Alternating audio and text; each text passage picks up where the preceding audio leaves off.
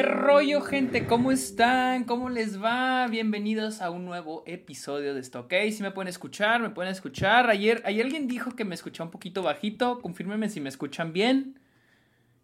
¿Cómo están? Este, como que ya anda tardando el Sergio. Sí, disculpen, está en el baño. Ah, pero ya aquí estoy, aquí estoy. El JJ está aquí en el, en el chat. ¿Qué rollo, güey? ¿Cómo andas? Ah, bienvenidos a un nuevo episodio de esta, ok. Son las 5 de la tarde aquí en El Paso, Texas. no tengo muchos planes para hoy, más que ir a ver. Hola Pablo, muchas gracias. Yo también te quiero mucho. ¿Qué río, mi Sergio? Mi Sergio despedido. Shh, güey. Shh. Shh. no puedo hablar de eso en público, güey, hasta que me den luz verde. Pero sí, este. Les decía que, que estoy Ah, sí, no tengo muchos planes para hoy más que hacer este en vivo y ver la nueva película de Nicolas Cage, Peg, que no es la estrenaron en muchos cines aquí en El Paso, pero la estrenaron en el que está aquí, literal, que no la estrenaron en Álamo, el cine el que voy, pero la estrenaron aquí en el cine, el que está aquí enfrente del Cinemark, así que ahorita voy a ir a ver Peg, la nueva película de de este de Nicolas Cage, que es distribuida por Neon, a ver qué tal, de un güey que está buscando un cerdo, literal, eso fue lo que leí, así que Ah, no me puedo quedar al stream, pero pasaba a darle mi suscripción al patrón. Ay, muchas gracias, Lumpillo. Muchas gracias. Qué lindo, qué linda es la gente. Subo un poquito el volumen. Ah, ahorita eh, eh, hice este episodio porque Criterion, como les ha dicho, Olis Kevin, ¿cómo estás tú, Kevin? Uh, Criterion, el canal Criterion, el Criterion Channel, que es el que hablo mucho, puso una colección de películas. De hecho, quiero ver si me puedo meter a Criterion para mostrarles qué películas eh, van a estar. Pusieron una, una, colección de películas animadas bien chingona. O sea, está. Está chingoncísima. Nada más que estoy tratando de meterme. Ah, ok, now playing. Eh, ok, aquí les voy a. Para, para, que vean las películas que estoy. Este. Que estoy a punto de ver. Y, y de las treinta y pico, metieron treinta y pico películas. Ah ya vi cuatro. ya vi cuatro de esas películas. Eh, ahí está, ahí se puede ver. Ah, déjenme eh, buscarlas. Aquí está, Art House Animation. Y a la chingada, ¿no? Entonces son 32 películas. Eh, no sé si las pueden ver ahí. Ah, sí, ahí las pueden ver. Déjenme lo hago un poquito más grande. Ahí está, perfecto. de todas estas, antes, o sea, ya había algunas. Eh, la única que había visto era esta, Fantastic Planet, y... ¿Dónde está la otra? Y The Black Dogs. Está bien triste esa. Ah, pero ahí en fuera no había visto ninguna. Ya había algunas... Ahí todavía hay más. Había algunas que tenían chingo de ganas de ver. Como por ejemplo Watership Down. Quería ver también Persepolis, no la había visto. Paprika, ya la vi y Mary and Max. Esas eran las películas que tenía muchas ganas de ver. Todavía no veo todas, quiero ver las más que puedo antes de que las quiten del canal. Pero ya vi algunas de esas películas. Eh, aquí están, 32 películas, incluida Persepolis, Number 7 Cherry Lane, Paprika, Son of the White Mare, Mind Game y The Wolf House. Pero hoy voy a hablar de cuatro de esas. Ah, como pueden ver en el título, llamé a esta transmisión Hablando, hablando de películas animadas de arte, o sea, porque aquí lo indica que son art house, art house animation. No me gusta decirle al cine, a cine de arte, o sea, siento que, siento que decirle cine de arte a cierto, cierto tipo de películas es como que, no sé, se me hace muy elitista, güey, se me hace como que, ay, qué mamón, es de arte, o sea. Ah, pero bueno, aquí dicen art house animation, entonces... Eh, vi, empecé con Belladonna of Sadness, luego vi Paprika, luego vi eh, Millennium Actress y luego vi uh, It's, Such a Beautiful Day, que creo que fue Pablo el que, el que, el que me la recomendó. Ayer estaba buscando alguna película cortita, todas están cortitas, todas duran una hora y media, la que más, la más larga dura una hora cuarenta, pero casi todas duran una hora y media o menos. Y esto duraba una hora seis. Entonces dije, ah, perfecto. A ver, dejen ver sus, preguntas. Mañana sale la misteriosa peli de Gaspar Noé, Vortex, en Cannes. Ah, sí, no sabía que salía mañana, pero sí sabía que, que, no sabía, sí sabía que salía en Cannes, pero no sabía que era mañana. Ah, no, hombre, pues a contratar un VPN para tener Criterion. Se me hace que no necesitas VPN. Se me hace. Porque yo lo yo lo he usado en México sin VPN. Así, fácil. No sé si necesites una tarjeta de crédito americana. Eh, no sé, pero no necesitas VPN para usar Criterion. Uh, chécate la película La Casa Lobo. Es una producción chilena y si anda en la colección de pelis animadas de arte. Ok, la voy a checar. Güey, Loki estuvo súper chingón. El final no tanto, pero el capítulo y penúltimo, oh my god. Güey, sí me gustó el final. Jay, sí me, sí me gustó el final, güey. ¡Eh! Ser0126, muchas gracias por suscribir. Ah, no, me hosteó un viewer. Muchas gracias. Qué lindo. Güey, sí me gustó el final. De hecho, el penúltimo capítulo casi. Sí me. Está bien, está bien, pero no me encantó. Pero el último final, el final sí me, se me hizo chido, güey. ¿Qué onda, Shelly? ¿Cómo andas? ¿Cómo, cómo andas? ¿Cómo estás, güey? pero sí, vamos a hablar de las películas animadas, estas cuatro películas animadas. Creo, o sea, no he visto tantas películas animadas que no sean de Disney o de DreamWorks, o sea, las típicas.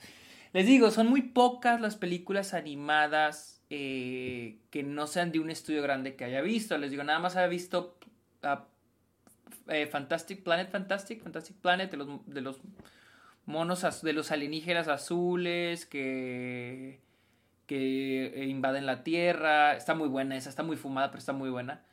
Y The Plague Dogs, de estos perritos que escapan de un laboratorio científico y tienen, una, tienen un virus y los tratan de buscar. Esa sí está bien pinches triste.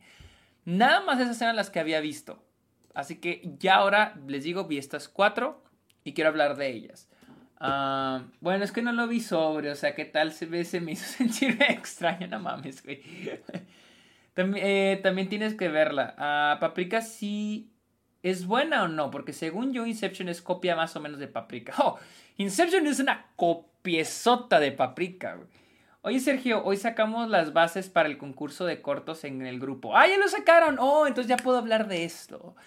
Ah, para los que sepan, pues en el Club de los Amargados ya hay un grupo. Shelly es la administradora de ese grupo, el Club de los Amargados. Y para el segundo aniversario, Shelly este, organizó un concurso de cortometrajes, un mini festival, festival de amargados.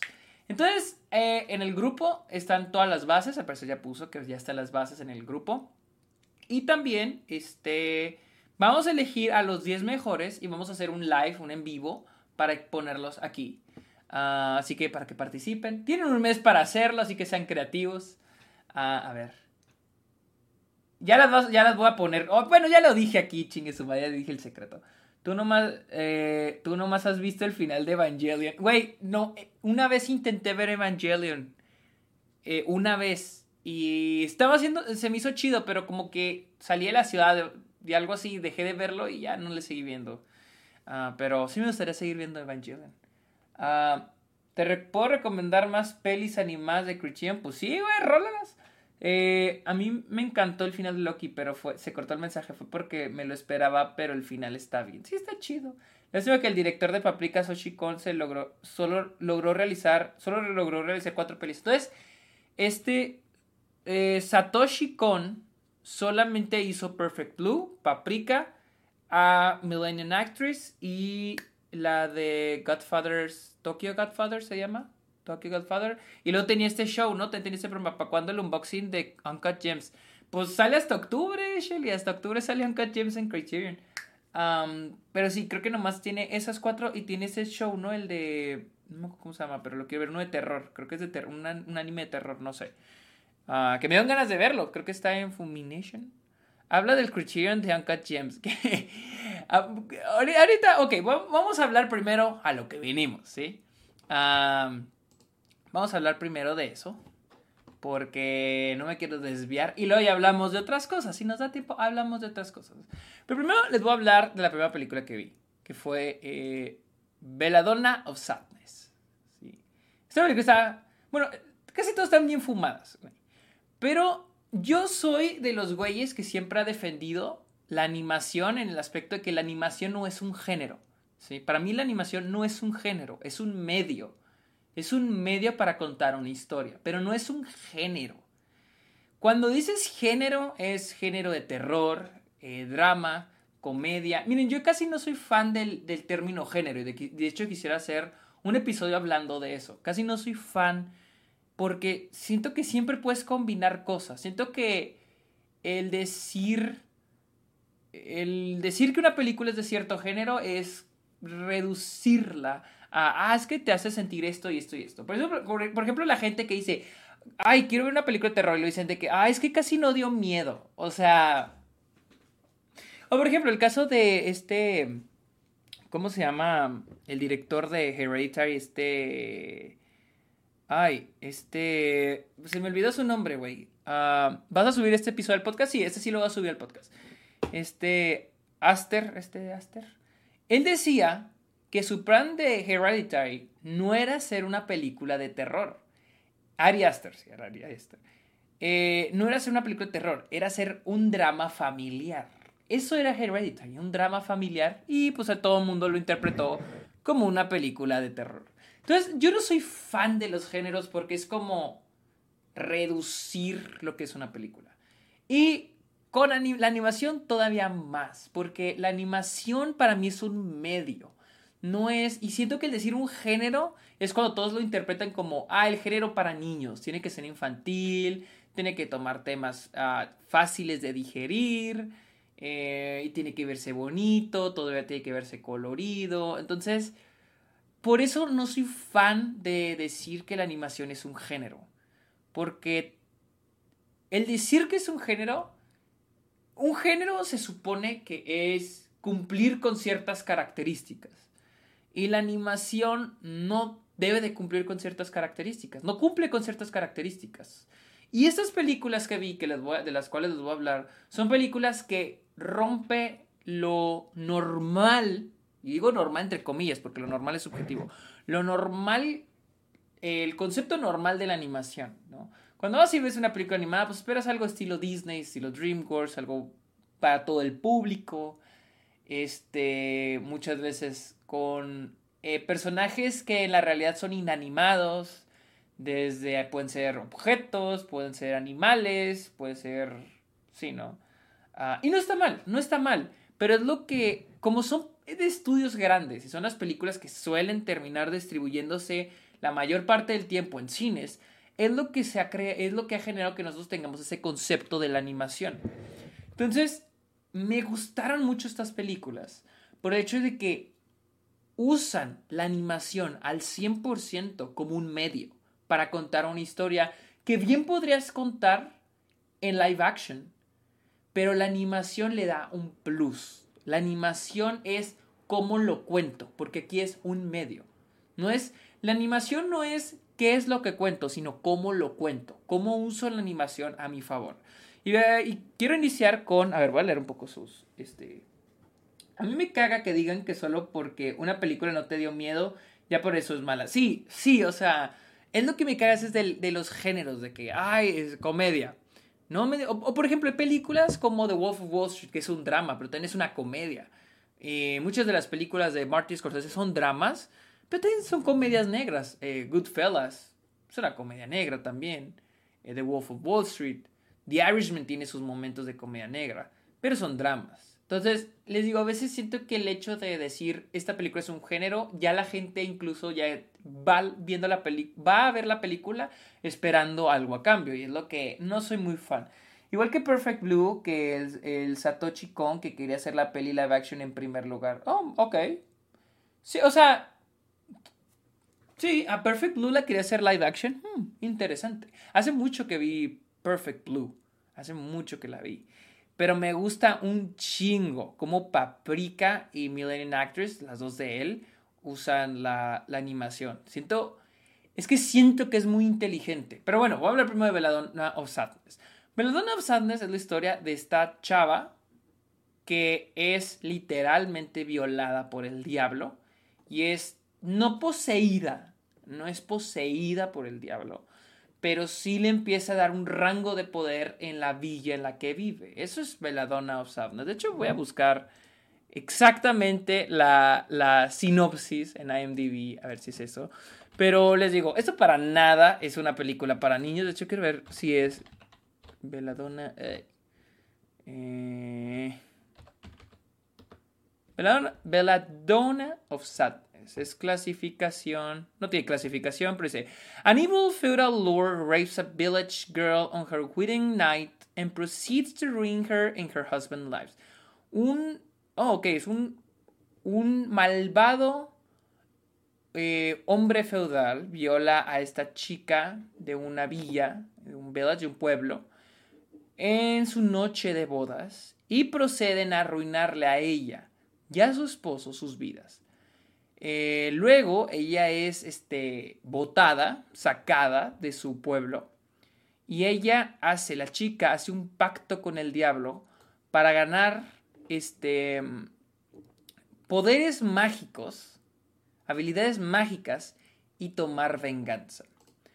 Les digo, lo padre de esta película no es el... O sea, sí está padre la historia, ¿no? Pero es el cómo te cuentan la historia, qué es lo que te van mostrando y cómo te lo van mostrando. Y claro que sí, obviamente traigo un clip. De hecho, vi, eh, eso no es contenido familiar. Claro que no es contenido familiar, Shelly. Ah, les voy a enseñar un clip del, del, este, de la película. Uh, no sé qué tan fuerte esté, solo elegí un clip random, porque de hecho creo que la película está, creo que vi que está en YouTube. Ah, creo que está en, sí, está la, la, película completa está en YouTube con subtítulos en español. Así que por si la quieren ver, pues caigan, de verdad. Así que voy a poner un clip de la película. Ah, espero que no me tumben el video. A ver, él les baila.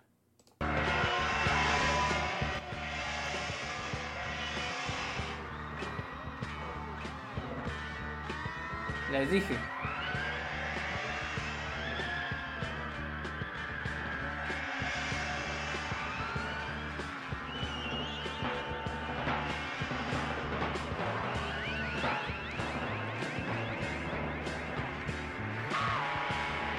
O sea, la manera en que está representando esto es... Obviamente es muy gráfica, pero de cuántas maneras podrías representar esto. En animación de cuántas maneras.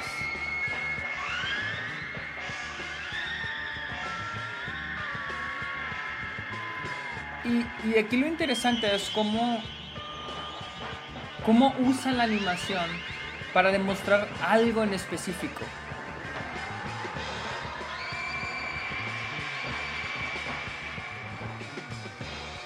Quiero pensar que este es el momento donde ella ya es poseída, donde le vende el alma al diablo.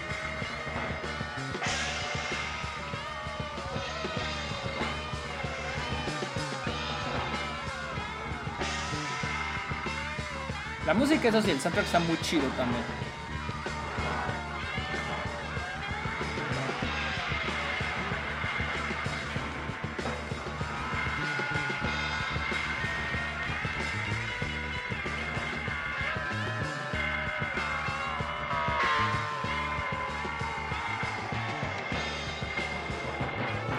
todas esas imágenes, toda esa animación.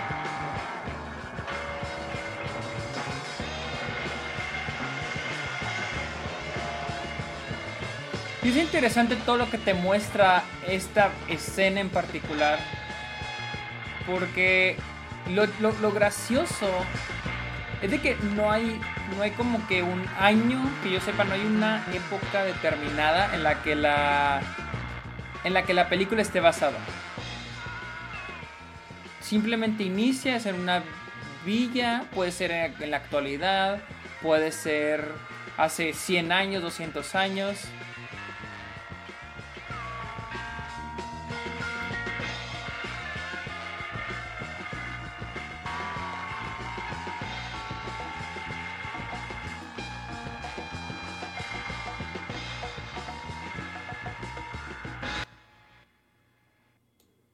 Ok. Esa fue un clip de Velanova. ¿Velanova? ¿Velanova? Veladona. Velanova es la banda, ¿no? Veladona of Sadness. ¿Qué les pareció? Les digo, lo, interesante es cómo, cómo planteas la idea. Sí, o sea, eso es lo chido. Y, hemos visto en live action ese tipo de, de, edición, este tipo de representación de ideas, como lo hace David Lynch. Lo tenemos de la manera surreal, como David Lynch, o lo tenemos de la manera que manejas un poco más la comedia de manera en, edición, que es como, como lo hace Edgar Wright. ¿no? son diferentes formas de representar ideas. Es como el ensayo que he repetido una y otra vez el video ensayo donde hablan de la comedia de Edgar Wright y lo comparan con otras comedias. O sea, el cómo hay comedias tan estándares que nada más usan un wide shot para, como establishing shot y luego de la ciudad con una música y ya nos plantean que esté en otra ciudad.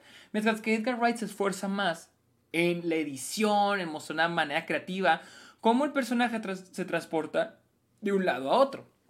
Entonces, siento que así funciona en live action y así funciona en animación, o sea, de diferentes maneras. Pero el chiste es, ¿cómo represento una idea? Sin, ¿Cómo presento una idea sin presentarla de la misma manera que se ha presentado anteriormente?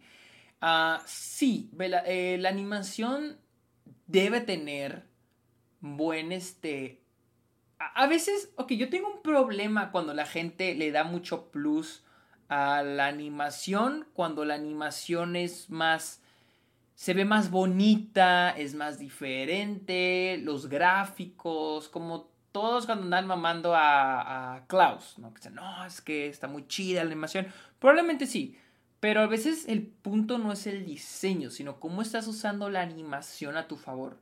¿Cómo estás usando la animación para contar la historia? Y número uno, ¿tienes una buena historia? ¿Estás contando una buena historia? ¿Cómo la estás contando en manera de guion? ¿Y cómo la estás contando de manera visual? Entonces, siento que la animación, el, hecho que sea animación es de que, que cómo le saco jugo a este medio para poder contar mi historia de una manera diferente, de una manera en la que puedo exprimir todos los ámbitos dentro de la, todos los ángulos dentro de la animación no soy experto en la animación, solo estoy hablando de lo que he visto y de lo que percibo. Pero siento que con um, Belladonna o Sadness, siento que es un gran ejemplo de cómo puedes usar la animación a tu favor. Y luego la otra es Paprika. Paprika, del director que decían ahorita. Eh, ¿Pueden ver el póster de Paprika? Porque no sé si... Díganme, confirmenme si pueden ver el póster de Paprika, porque le cambié, pero me parece, me parece todavía, de un lado Simón, ¿sí? Ok. Ok. Porque acá tengo paprika, pero acá tengo veladona o sadness. Le cambiaste. Eh, o sea, ahorita cuál están viendo. Ok. Uh, ok. Ah, no sé, no sé por qué está fallando ese pedo, pero bueno, a ver, lo voy a poner el póster. Eh, ahí está. Creo que ya pueden ver el de el de paprika, o eso espero que puedan ver el de paprika.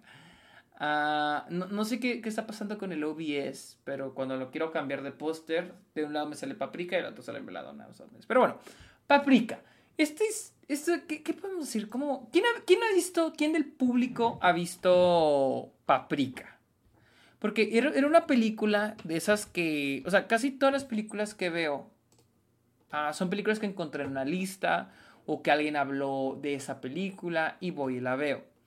Ah, entonces, pues yo vi Paprika porque era una de esas películas que en todos lados hablan de ella. O sea, de que en todos los artículos, todas las listas. Y después vi que era que Inception era una copia sota de Paprika. Paprika es del 2006, creo que Inception es del 2010, o sea, cuatro años después. Ah, y Paprika trata la historia, ok, aquí dice, When a machine, cuando una máquina que permite a los terapeutas entrar a los sueños de los pacientes es robada, todo el infierno se desata. Así dice la trama en IMDb. Ah, solo una chica joven, terapeuta, paprika, puede tenerlo. ¿Sí? Sueños, están entrando en sueños. Sí, es un aparato, supuestamente aquí en la historia. Es sobre este aparato que ah, hace que los terapeutas puedan entrar a los sueños de sus pacientes y poder interpretar a partir de ahí, pues, cuáles son sus problemas, cuáles son sus problemas mentales. Ah, a ver, quería comprarme el Blu-ray hace un año, pero me fui por algo más seguro y me compré Pulp Fiction, me arrepiento tantito. uh, paprika en las papas, Nunca he probado paprika en las papas. Digo, papas con paprika. Solo me he visto Perfect Blue y Millennium Actress. Ahorita voy a hablar de Millennium Actress. Uh, paprika, les voy a ser honesto, es una película que sí debe de estar... ok, debo decir que las películas de este señor, o se me olvidó con, se pida con, eh, son películas a las que les tienes que poner atención. O sea, no te puedes desviar nada. Y Paprika es una de esas. Uh, Paprika está chingoncísima. Sí está muy buena. O sea, el concepto esto de los sueños que vimos en Inception y que todos dijeron, ah, no mames, Pinchy Nolan, aquí está en Paprika. Uh, pero es muy interesante la representación de los sueños, porque lo representa de una manera muy, muy surreal, ¿sí? Y siento que es una manera en la que el director trata de representar cómo la mente trabaja, y más cómo trabaja de noche. Y lo que me gusta mucho es cómo usa la animación para crear ese surrealismo. Está muy vergas, la neta está muy chido como lo representa. A mí, a mí me encantó, pero sí les voy a ser honesto. Hay momentos donde sí me perdía, porque la manera en que el director va contando la historia es, muy surreal, la neta es muy surreal. Y lo mismo pasa con Millennium, Millennium, Millennium Actress. La manera en que va contando las cosas son muy surreales y vamos a ir brincando de cosa en cosa. Ah, me, a mí sí me gustó mucho Paprika, pero sí es una película que definitivamente necesito ver otra vez. Porque obviamente la voy a ver otra vez y voy a ver muchísimas cosas que no capté la primera vez que vi. Y probablemente la voy a ver una tercera vez y voy a volver a ver otras cosas que no capté la primera y segunda vez que vi. Está muy chida. Ah, les digo, me gusta mucho esa representación de los sueños. Y esa representación de los sueños y la realidad. Y es como estar en la cabeza de alguien. O sea, al ver la película es como ver, estar en la cabeza de alguno de los personajes. Y el ver lo diferente a veces que se puede percibir, se puede diferenciar más que nada la realidad de la ficción. O bueno, no la ficción, no de la realidad de los productos que genera nuestro subconsciente. Y pues hay un momento en Paprika donde se empieza a combinar la realidad con los sueños. A ver, voy a leer sus, sus mensajes. Ah, ¿La viste en japonés? Sí, la vi en japonés con subtítulos en inglés. Ahí está en Criterion por si la quieren ver. Uh, This is your brain on anime. Lo que estoy leyendo aquí. Sí, es una película muy buena. A mí me encantó. Y les voy a mostrar eh, Ay, güey, les voy a mostrar un clip de la película. No es para que se den una idea de cómo está ese, ese pedo, ¿no? Ah, creo que es aquí. Ok, ahí está. Espérenme tantito. Ahí le voy a dar play.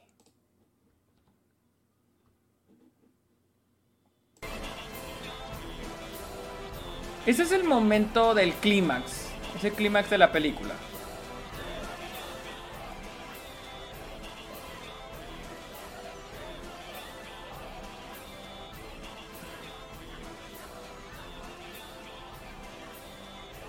es algo muy chido la manera en que la película plantea todo esto, porque digo, alguien que viera este pedo diría, no mames, que fumado, ¿no? Pero ya una vez que la ves, entiendes... ¿Entiendes el status quo o el contexto de la película? Y es como que una normalidad una vez que la empiezas a ver.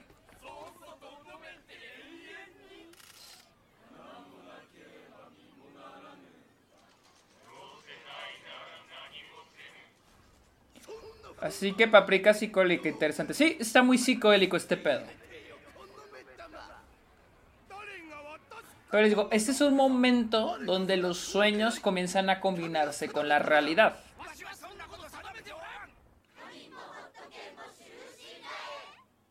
La animación está preciosa, los colores, vean esos colores.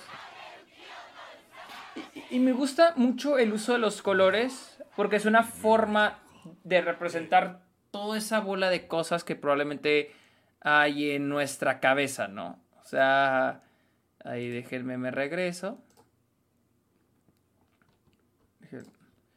Sí, eh, es como representar toda esa bola de cosas que tenemos en nuestra cabeza. Ah, y Paprika me gustó mucho por eso. Eh, porque no solo es la historia, pero también cómo se va representando a través de la animación, a través de lo que nos va mostrando el director y cómo lo va mostrando, ya sea animación, la edición, los sonidos, los colores, la fotografía. Hay que recordar que la animación también tiene fotografía. Y, y en esa película está muy chingona. Entonces, le recomiendo mucho Paprika. Ahora, la siguiente es Millennium Actress. ¿sí? Esta, creo que esta es mi favorita de las cuatro que vi. Millennium Actress, que también es de Satoshi Kon. A ver, voy a leer algunos de sus, sus preguntas, comentarios. Ah, eh, galleta de cuatro, ¿qué? Ah, no sé qué me comí, pero no solo era una galleta. Ok. Ah, por esa razón nadie ha podido concluir la película que dejó inconclusa. ¿Cuál, es, Pablo? ¿Cuál es su película inconclusa? uf, igual ah, siento que en otra vida fui la protagonista de Paprika. uf, igual ah, es mi favorita de todas las que, de todas las que saco. Sí, eh, Millennium Mato está preciosa, está muy bonita. Porque es una película de estos dos hombres que van a hacer un documental sobre esta actriz. Pero está, este es yo siento que es el ejemplo perfecto de cómo puedes usar la animación para contar una historia de manera diferente. Es como con The Father. The Father es este hombre que tiene Alzheimer o demencia y no se quiere ir de su casa. Dices, ah, ok. Pero lo, lo padre de The Father es cómo se cuenta esa historia, cómo está el guion escrito, cómo está la edición, las actuaciones. Y con Millennium Actress pasa algo así. vamos a ir conociendo a esta actriz, pero lo padre es cómo nos la van a ir introduciendo, cómo la vamos a ir conociendo. En este caso, se usa mucho también lo que es el surrealismo, ¿no? Un poquito más sutil, pero funciona mucho para crear la nostalgia. Y eso sí, tiene muy buena fotografía. Eh, para hacer una, para, esta es una película 2D y siento que por lo general son muy estáticas las, las tomas en una película 2D, en una película animada 2D. Pero en este caso está muy buena la fotografía.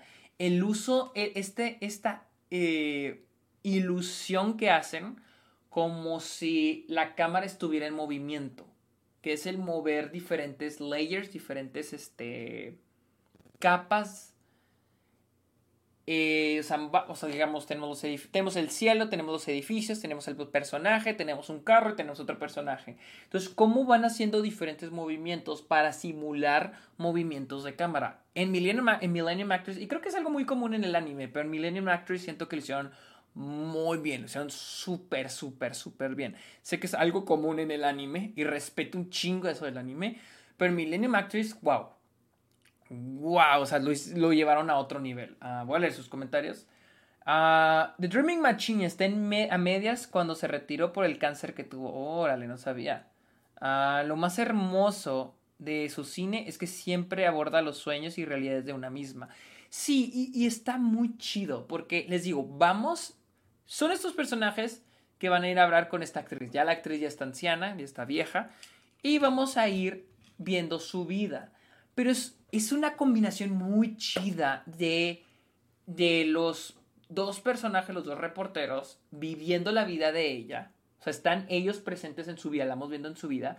Pero también una manera no solo de contar la historia, pero de recordarla. Se siente como si fuera una memoria, la memoria de alguien. Y ahora estamos dejando... Es como cuando le contamos una historia importante a alguien.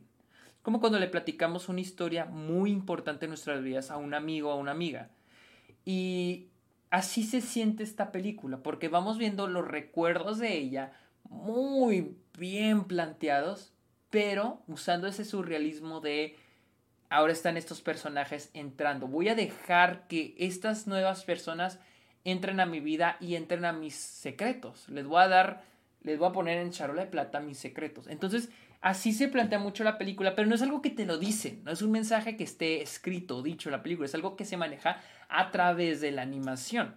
Y luego vamos a ir brincando de momentos en momentos así de repente. O sea, al principio, les digo, es otra de esas películas donde tienes que acostumbrarte, tienes, tú te tienes que adaptar a la película. Tú te tienes que adaptar a la manera, al estilo en que la película se está contando. Entonces, ah, les digo, va a ir brincando de momentos en momentos. Eh, las cosas se sienten muy surreales, pero es una combinación, es una combinación perfecta de la realidad y las memorias. Les digo, no es tanto los sueños, pero las memorias. Con Paprika es la combinación de la realidad y los sueños. Con Millennium Actress es la combinación de la realidad y las memorias, el pasado, nuestros recuerdos. Está muy linda esta película. A ver, ah, ¿ya viste Your Name? No, no he visto Your Name. Siempre me la recomiendan, pero nunca la he visto. a ver, eh, algunos comentarios que me topé en Letterboxd es que les cagó cuando el director se metía en cada momento. A mí no me molestó. ¿A ti qué te parecía eso?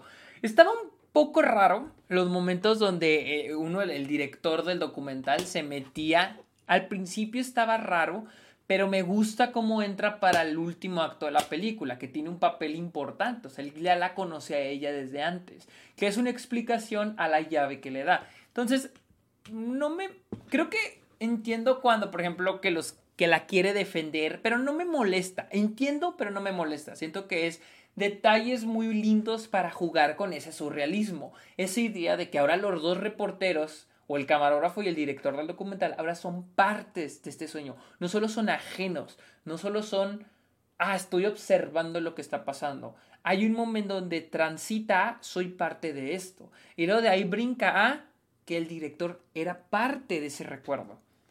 Hay veces que te plantean que es parte del recuerdo, pero de la manera surreal, de la parte de que no pasó. Pero después, mientras avanza la película, te das cuando, dando cuenta que el director es parte del recuerdo, es parte de los recuerdos de ella. Entonces, es eso que me gusta mucho, que eso es lo que me gusta mucho de la película, cómo usa todas esas herramientas para crear este surrealismo, pero también no es un surrealismo que no se entienda. Todo lo contrario, es un surrealismo utilizado para que comprendamos la película de otra manera. Pero porque a veces nos preguntamos, ok, ¿por qué el director no usa algo más sencillo para explicar su película? Pues porque es el que sientas, el que sientas las cosas. Tal vez si la película está, está explicada, está mostrada de otra manera, tal vez no lo sientes de la, misma, de la misma forma. El final de la película está muy bonito, está muy, muy bonito, pero porque la manera en que todo se va construyendo y cómo todo llega a ese final es como que dices, wow, qué pedo. Lo estaba viendo con Luisa cuando acabó la película y salen los créditos, nos volteamos a ver y, fue, y le dije, a la verga, chale, vámonos a llorar. lo fantástico es que narra su vida a través de sus largometrajes. Oh, no sabía. Aquella escena final. Sí, la parte de la nave, o sea, tuvo... O sea, porque es... El final es el inicio. Es como un ciclo. Está muy, muy chingón. Es más por el cariño que le tiene el director a aquella actriz que admira desde hace tiempo. Oh, ok, ok. ¿Crees que la esencia de estas películas reside en el paso de lo idílico en ellas? ¿Qué, qué, es idílico? Perdón, perdón mi ignorancia, no había oído eh, la palabra idílico. Reside en el, en el peso de lo idílico. Eh, don Andrés, ahí disculpa que mi ignorancia, pero ¿qué es idílico? Ah, se entiende bien, solo que como mencionaba, si te desvías un rato te pierdas por completo. Sí, Sí, o sea, esta es otra película como Paprika de si te desvías poquito. Yo me desvié poquito, pero luego me, me descarrilé. Luego ya me, puse en la vía otra vez. A ver. Uh, surrealista, propios sueños o fantasías, idílico. Ok, gracias. ¿Crees que la esencia de estas películas reside en el peso de lo idílico en, ella, en ellas? Es que. Mira. Sí, o sea. Al menos estas dos sí. Perfect Blue la quiero volver a ver. Ah, pero tener el modo en que, como les digo, cómo se va mostrando todo, cómo se va representando toda la historia a través de esta combinación de la realidad de la película y los sueños de los personajes. Pero es una forma de decir, ah, te quiero contar la película de esta forma. Y créanme, cuando te digan una historia, ah, mira, esta historia se trata de dos reporteros que van y entrevistan a una actriz. eso se puede contar de un millón de maneras. Pero solo una, solo una es Millennium Actress. Es como el dicho que dice que en, una edición, que, en la edición de una película, cambiar una toma ya cambió toda la película. Ya cambió toda. Cambiar un corte, cambiar una toma, cambiar un sonido, ya, es una película completamente diferente. Y, y, este es, estas dos películas, Paprika y Millennium Actress, es una forma de decir eso. O sea, estas películas se podrían contar de otras maneras diferentes, de algunas maneras sin el surrealismo, algunas maneras más sencillas, pero dejarían de ser lo que son. Dejarías de ver lo que el director quiere que veas. Dejarías de sentir lo que el director quiere que sientas. Entonces, sí reside en eso, pero porque es una manera de construir la película. Y de que esa película sea esa película. De que Millennium Actress sea Millennium Actress. Que Paprika sea Paprika. Y que Perfect Blue sea Perfect Blue. Entonces, siento que sí reside porque es la forma en la que el director quiere contar la historia. Basado en sueños, recuerdos, la mente, el subconsciente, lo que ustedes quieran se entiende bien, solo que como mencionaba se te debió... Ah, ok. Surrealista... Ah, ok. Eso, no, no, no, ha habido mensajes nuevos, ok. Ah, pero sí. Este... Millennium Actress, honestamente, fue la mejor, la mejor que vi. Todas muy buenas. Ahora les voy a dar la siguiente, que es... It's Such a Beautiful Day, que me recomendó, creo que fuiste tú, Pablo, el que me recomendó It's Such a Beautiful Day ayer. Ah, qué bonita película. Qué bonita película. Eh, Técnicamente, a ver, vamos a buscar también. Técnicamente, eh, yo cuando veo las películas no veo de qué se tratan, yo solo las veo. Si alguien me la recomienda, yo la veo. Hace un, chavo en Twitter, que Emiliano se llama, me recomendó El Ángel, que estaba antes en HBO Max, creo que ya no está. Yo no vi ni de qué trataba, yo solo la vi. Y excelente película. Lo mismo con It's Such a Beautiful Day. De hecho, con todas, con todas las que les he mencionado, no sé de qué tratan, yo las vi, a mí me gusta hacer eso. Y It's Such a Beautiful Day trata la historia de Bill, quien, este... Bueno, esta película nos, cuenta la historia de, Bill y nos va mostrando eh, lo que va ocurriendo en su mente. O al menos eso fue lo que yo interpreté. A ver, voy a buscar... Voy a buscar de qué trata en Letterboxd, porque en IMDb se me hizo como que estaba muy no sé, ah, no hay clip del anterior. Ah, sí, sí tengo clip del anterior. Qué bueno que me recuerdas. Ahí disculpen. Voy a meter, voy a ponerles un clip de Millennium, Actress. Qué bueno que me lo recordaron. Porque sí, ya lo tenía, ya lo tenía preparado. Así que ahí les va un clip de Millennium Actress. De que me, ahí está. Eh, nomás que está un poquito aquí. Déjenme ajusto que está en 1440 mi pantalla. Está poquito cortado. Ahí dispensen. Ahí está, ya lo acomodé. Ok, ahí les va un clip de Millennium Actress. Obviamente en la, en la, película te van a ir mostrando los intereses de la chava, o sea, la actriz. No solo es, ah, vamos a ver su vida, pero lo que ella quiere, lo que ella busca.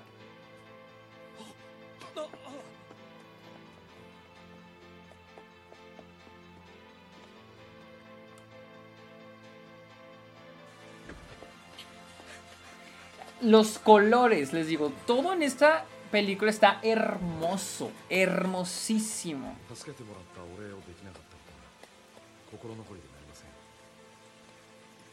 すぐにでも会いに行きたいのですが戦争は日々激化の一途をたどっていますいつか戦争が終わり真の平和が訪れたら僕は故郷の北海道に帰ってあの絵を仕上げるつもり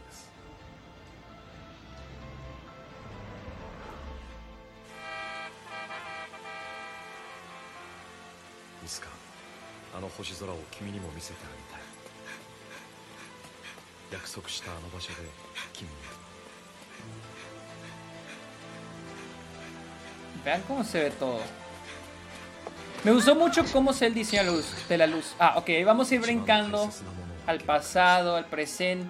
Bueno, al pasado, aunque ese es otro pasado. Pero miren todos los, los este, matchups. Se le llaman matchups.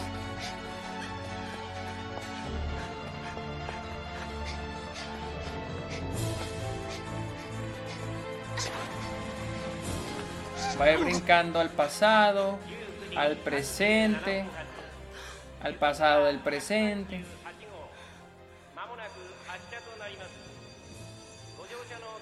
Y la edición en este momento está buenísima.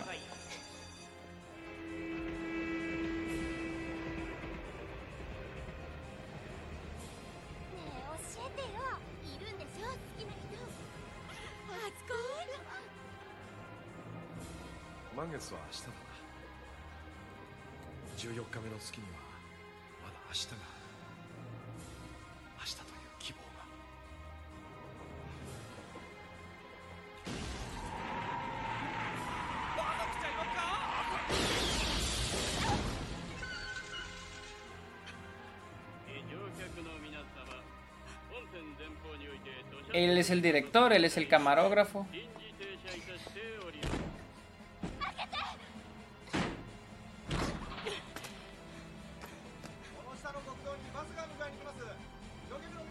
¿Se ven cómo se ha combinando todo con la edición?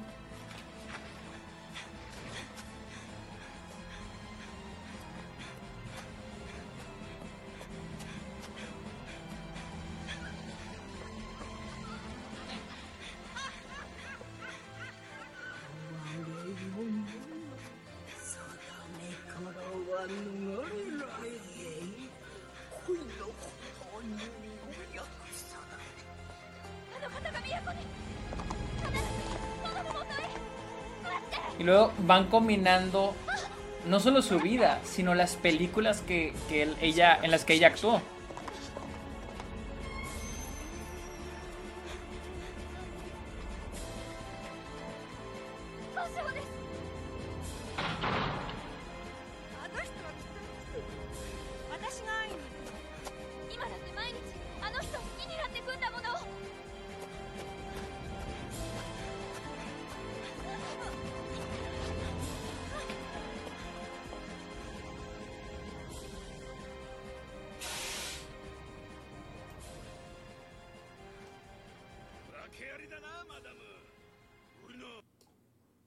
Ok.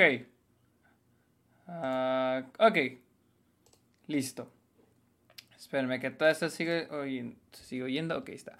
Bueno, ese fue un clip de Millennium Actress. Como pueden ver, así lo poquito que les enseñé, se ve hermoso. O sea, se ve... Se ve muy bonito. O sea, se ve súper, súper bonito. nos quedamos hablando de It's Such a Beautiful Day. Ah, que es de este Don Hartsfeld. Y, ok, eh, pues bueno, aquí la, sinopsis que tiene es Bill batalla para juntar su psyche, como que su mente, ah, en este feature film, en esta película del... Bueno, está en una trilogía de cortometrajes del mismo director. Y nos va a ir mostrando, a ver, lo hermoso de It's Such a Beautiful Day es la combinación de animación con imágenes reales para contar los últimos momentos de un hombre destrozado psicológicamente en su vida. Sí, vamos a ir, vamos a meternos a la vida de este, de este hombre. no a la vida, a la mente de este güey. Pero una vez más, lo mismo que con estas películas que le mencioné, es la manera en que está presentada esa historia que es a través de la combinación de dibujos tan pequeños, tan simples, combinados con este con fotografías reales. Y está muy chido porque una vez más es otra película introduciéndonos a la mente de un personaje, pero también nos va a mostrar su pasado, a su familia, su vida de pequeño y es una ilustración muy chida lo que es la vida, ¿sí? Muchos de nosotros tristemente vamos a acabar como ese personaje. Y es una manera muy chingona de interpretar lo que es la vida. Y lo que es la vida en nuestras mentes, en nuestro subconsciente. Ah, y está muy chido porque lo que hace es de que hay un narrador, hay un narrador y vamos a errar y va describiendo lo que hace el personaje. Pero el narrador es como quien dice, es el narrador de su mente. O sea que como reaccione su mente, reacciona el narrador. Y es una manera muy creativa de contar esta historia.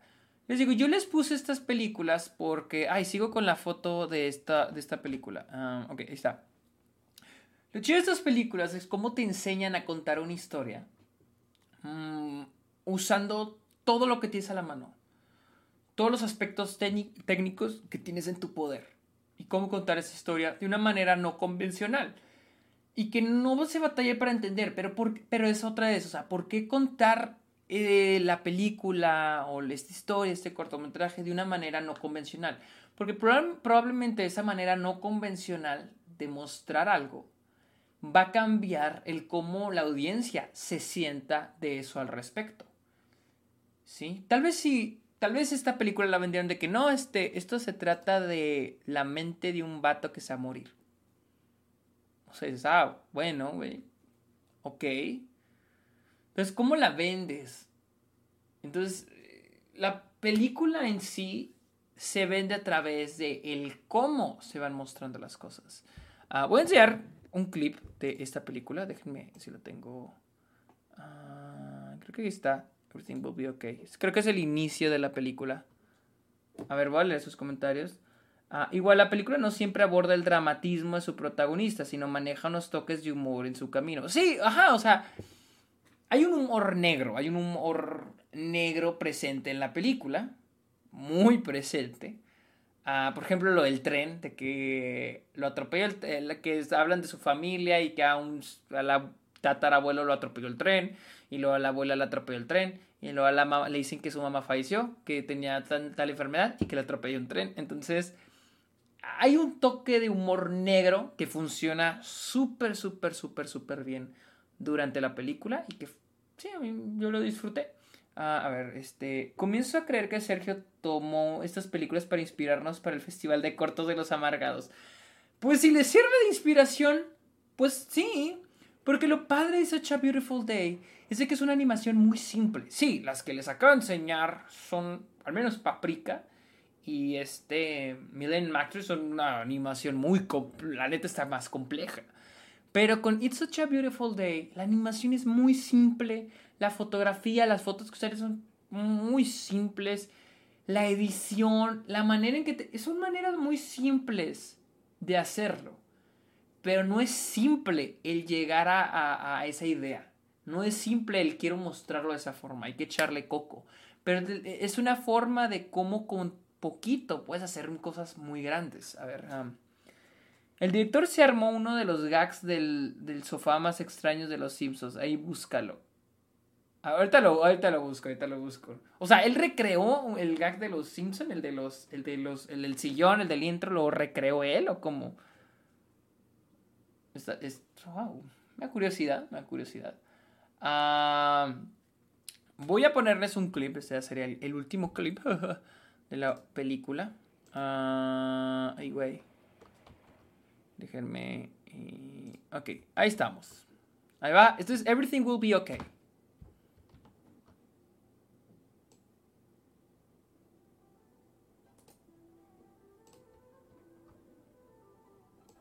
On the way to the bus stop, Bill saw somebody he recognized walking towards him, but he couldn't remember his name. He began to think of things to say when they'd be close enough to acknowledge each other. As they drew nearer, their eyes locked, uncertain if the other was going to stop to talk.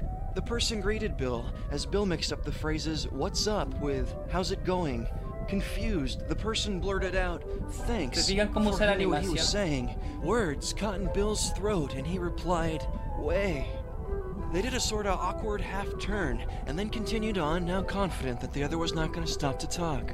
They never saw each other again, and a day later had each forgotten the whole thing. Later that night, Bill sat down and put on a big sweater, but it only made him sleepy. In the supermarket, Bill was always very careful to select fruit from only the back of the produce piles, as the fruit in the front was at crotch level to the other customers. cada cosa? An old man who smelled of gasoline held up an onion and said, Big onion, to no one in particular. Como lo que se va narrando Bill looked at his socks. O sea, cómo elegir de lo que se está narrando, cómo lo voy a poner en, en, en visualmente. girl said, "How are you doing today?" Bill said, "Fine, thanks. How are you?" She didn't answer. Bill felt used. As he waited for his next bus, Bill stared at a torn shopping bag that was blowing in the wind on the end of a broken pole and anxiously sucked blood out of a sore in the corner of his mouth.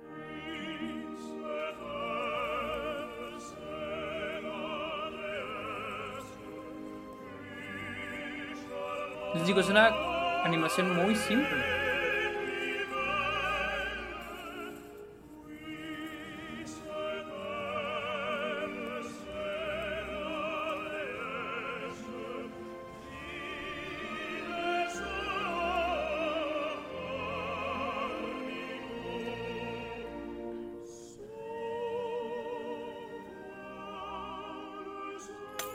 Dropped his keys on the counter and stood there staring at them, suddenly thinking about all the times he'd thrown his keys there before, and how many days of his life were wasted La rutina. the same tasks and rituals in his apartment ¿Cómo representa la rutina? But then he wondered if, realistically, No solo lo visual, también los sonidos. and the unusual part was his time spent doing other things.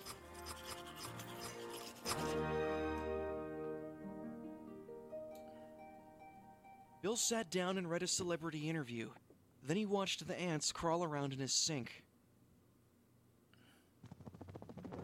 That night, Bill dreamt of a monstrous fish head that fed upon Bueno. his skull. Suficiente. Pero ese, ese es este. Ay, todavía tengo aprendido el sonido.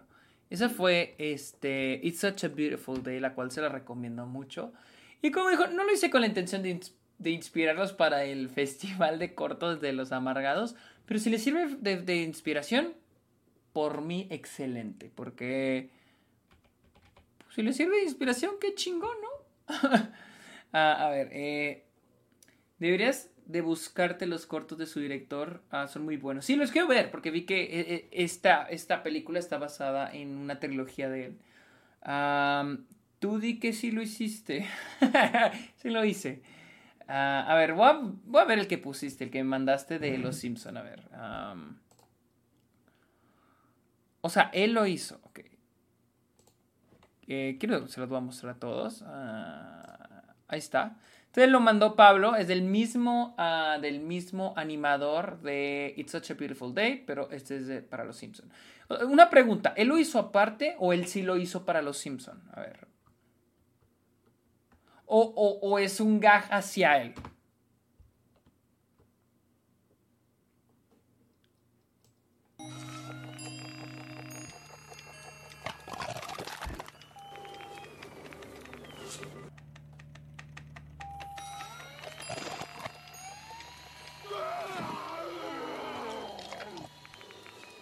A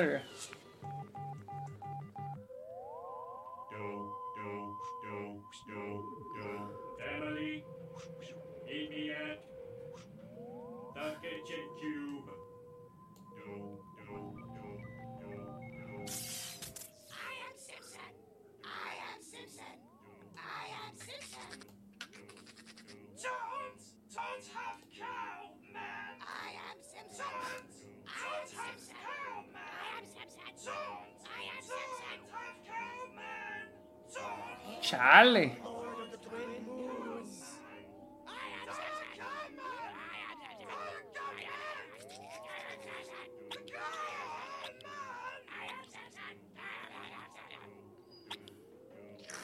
Make purchase of the merchandise.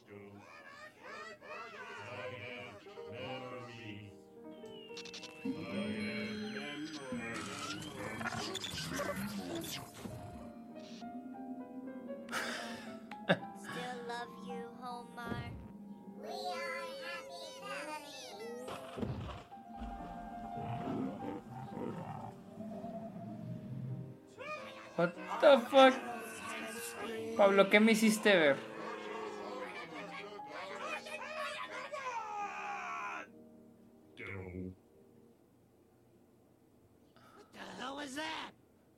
Ok. Ay, güey. Ah, me puse el cronómetro de.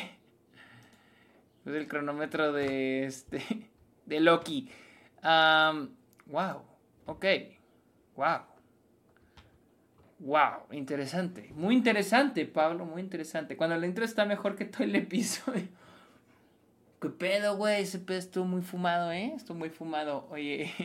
Pero sí, esas son las cuatro películas de las que quería hablar ahorita. Llevamos una hora, apenas una hora de, de, este, de plática, pero creo que ya es todo. Hice lo que tenía planeado para hoy. Ah, vuelvo a repetírselas. Velanova, Veladona, Veladona, Veladona of Sadness, Millennium Actress, Paprika y It's, it's Such a Beautiful Day.